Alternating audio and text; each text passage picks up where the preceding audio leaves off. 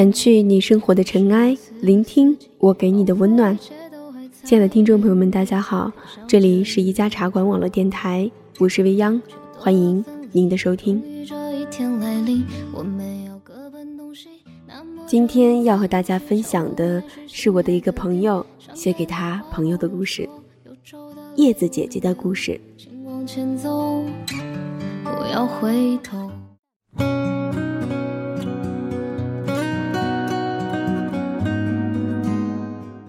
叶子姐姐是一个清新的文苑姑娘，她具有一切文苑姑娘的特征。她是夏天里的一袭白色长裙，是洒脱随性、说走就走的一张火车票，是一张薄薄的绿笺，落满了她斐然的文字。就是这样一个女子，如果我们的人生没有国旗护卫队的焦点，那么我们终其一生。也无法相识。国旗护卫队是我在大学付出超多感情，甚至毕了业仍会为他心潮澎湃的部门。那是个神奇的组织，几乎每一个队员都为他流过汗，也流过泪。那里发生的故事，几期节目都讲不完。当年大一上学期的考试周，我们刚刚入队不久。竟有九个队里的伙伴不约而同都去西联教室上自习，于是我们相约一起去教餐吃晚饭，顺便建了一个群，就算是一结金兰了。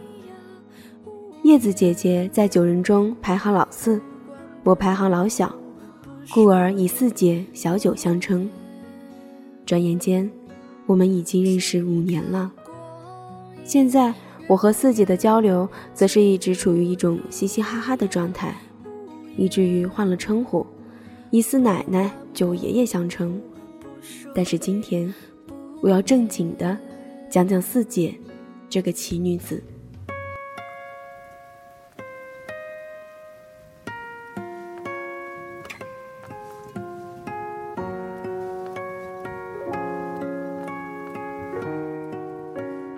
人之相识，贵在相知；人之相知，贵在知心。大一寒假，我需要上交一篇文章，于是开始找文学院的同学求助。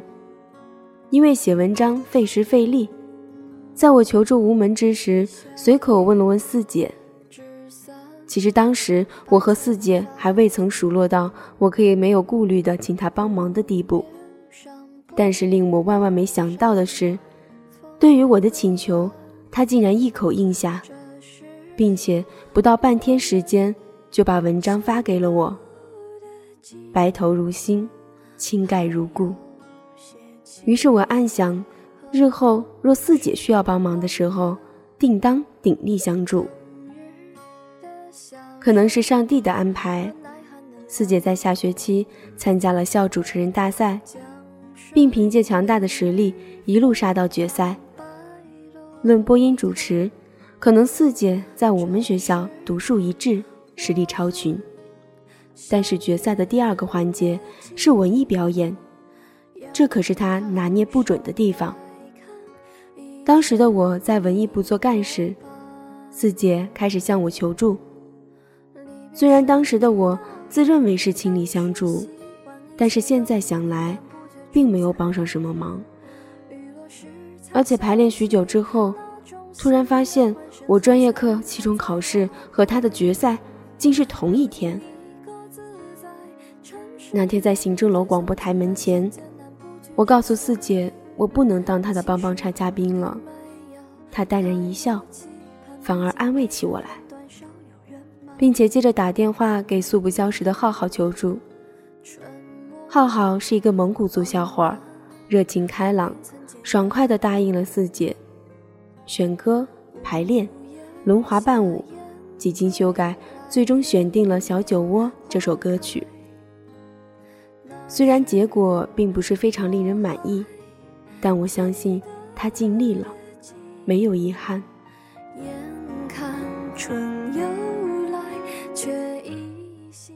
自此之后，四姐成了我在屈原的强大支撑。无论是我遇到什么困难，四姐都会全力相助。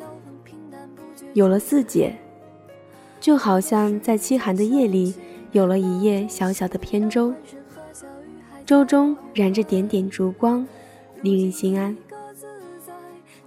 很多时候，我都会像个小孩子，遇见事情没有主意，但这时候四姐总是会不厌其烦地帮我想办法。当时四姐在我心目中就是最高情商的存在，而且渐渐的，我通过四姐认识了很多有趣且美丽的朋友，比如静轩、玉莹、嘉欣、刘翠、北斗。雅文姐等等。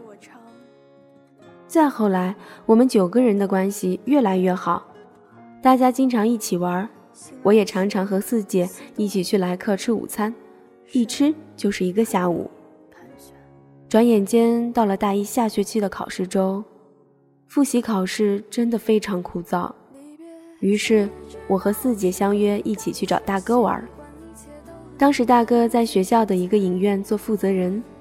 我们就一起在那个影院看了三 D 贞子。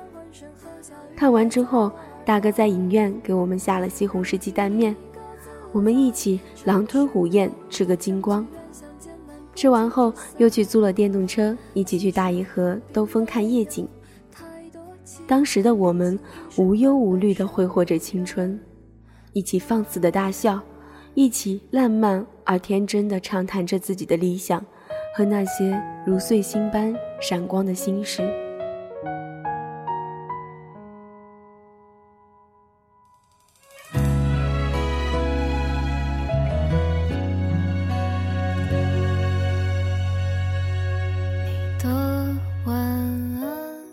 再后来，我们大二了，作为国旗护卫队的队员，要承担新生军训任务。我们所有国护队的队员提前两周来到学校集训，练习讲解和下口令，增强身体素质，严格标准动作。每天白天的集训都大汗淋漓，晚上我们九人再相约一起吃饭。现在想来，那真的是大学最美的时光了。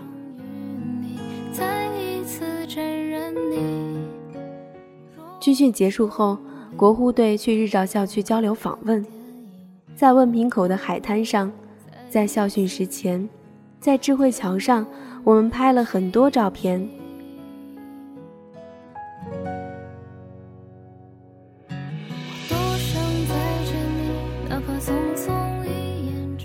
十天后，四姐心情不好，非要一个人去外地走走。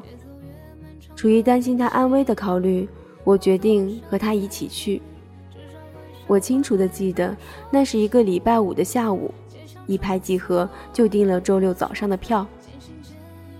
当时的我还很认枕头，大老远的非要带了一个荞麦枕头。我们一起在台儿庄逛古城、逛青楼，买了年卡，想要初雪时再来。晚上坐在酒吧门口，静静的听小哥哥唱歌。返校一个礼拜后，国护换届了。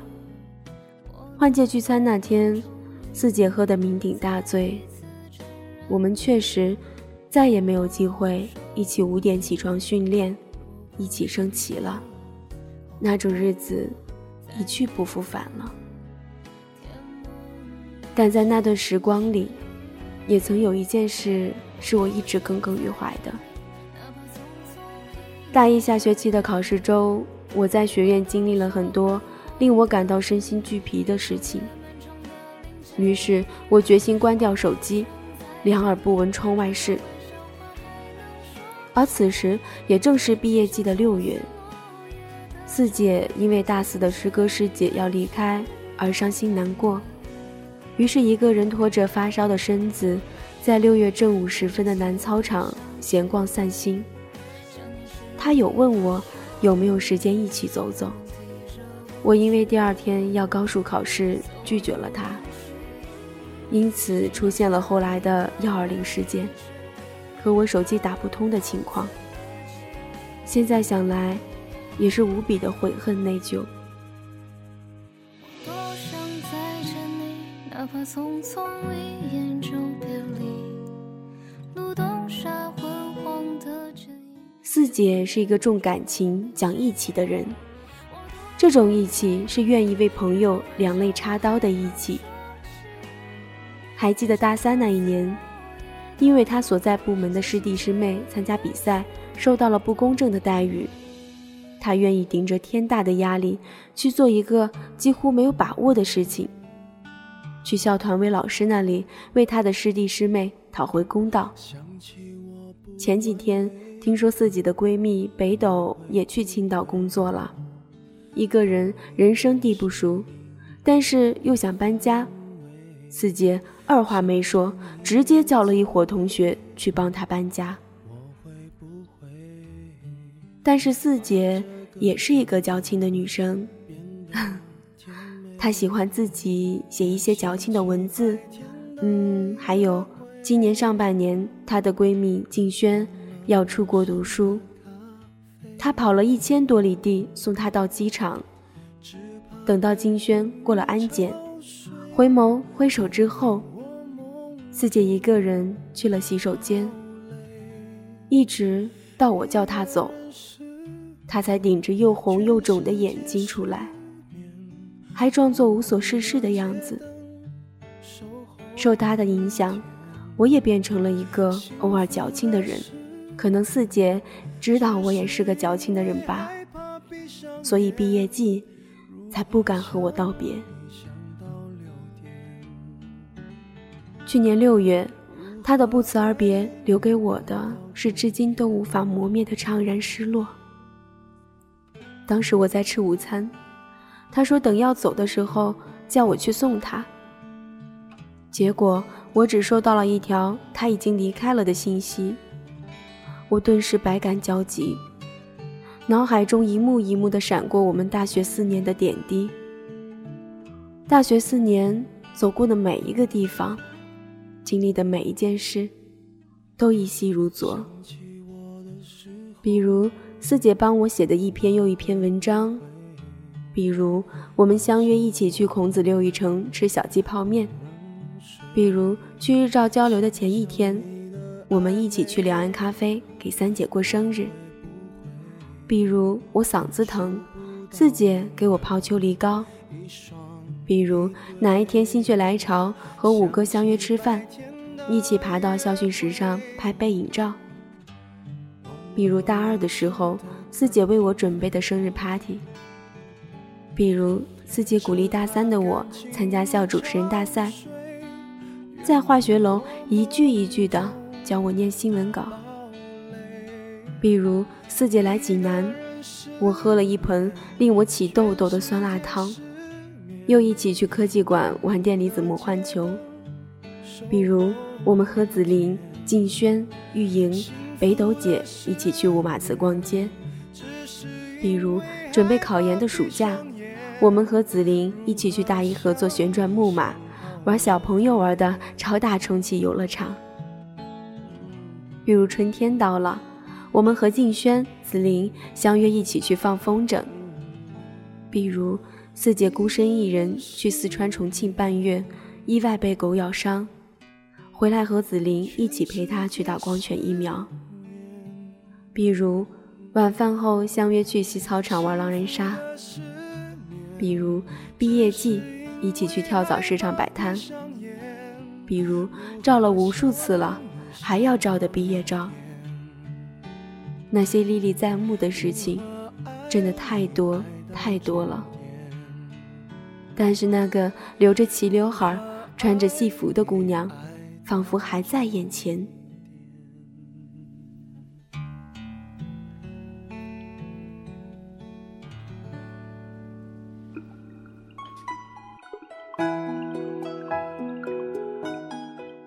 四年的时间，回想起来真的很快。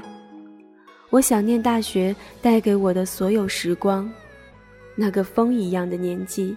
那个会大笑、会流泪的我们。毕业之后，我们半年才能见一次面，但是我们从未曾离开。我也永远铭记四姐在我二十岁生日的时候给我的鼓励。她说：“我想等到你二十五岁、三十岁、三十五岁、四十岁，一直都能像现在这样开开心心的。自己想争取的东西，就会拼尽全力去争取。你很棒。”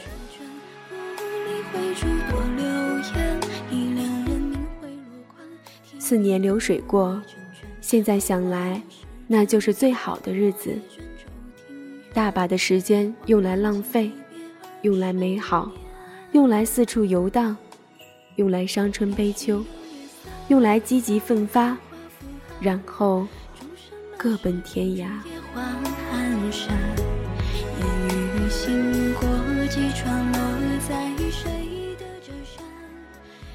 北京，很好的。屈原，还好吗？青岛，还好吧？愿你的二十四岁不会辜负任何善意，生机盎然，热泪盈眶，能够遇见更好的自己。生日快乐！这份生日礼物有点喜欢吗？亲爱的叶子姐姐，不知道现在的你是否在听这一期节目？是否在感动着？是否流泪了？是否欢笑着？是否怀念着？生日快乐！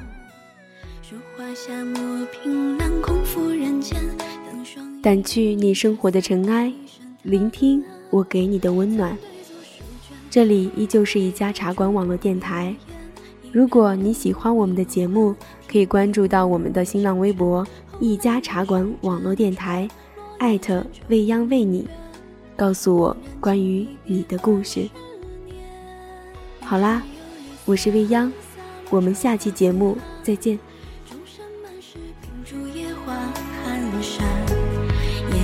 星过几船落在谁的绝山轻波动风散，彼时有烟望，行了谁家客船？徒留摇曳着渔灯一盏，无意酒中取暖，饮心且凭风传。二十四桥听箫声，是故人还。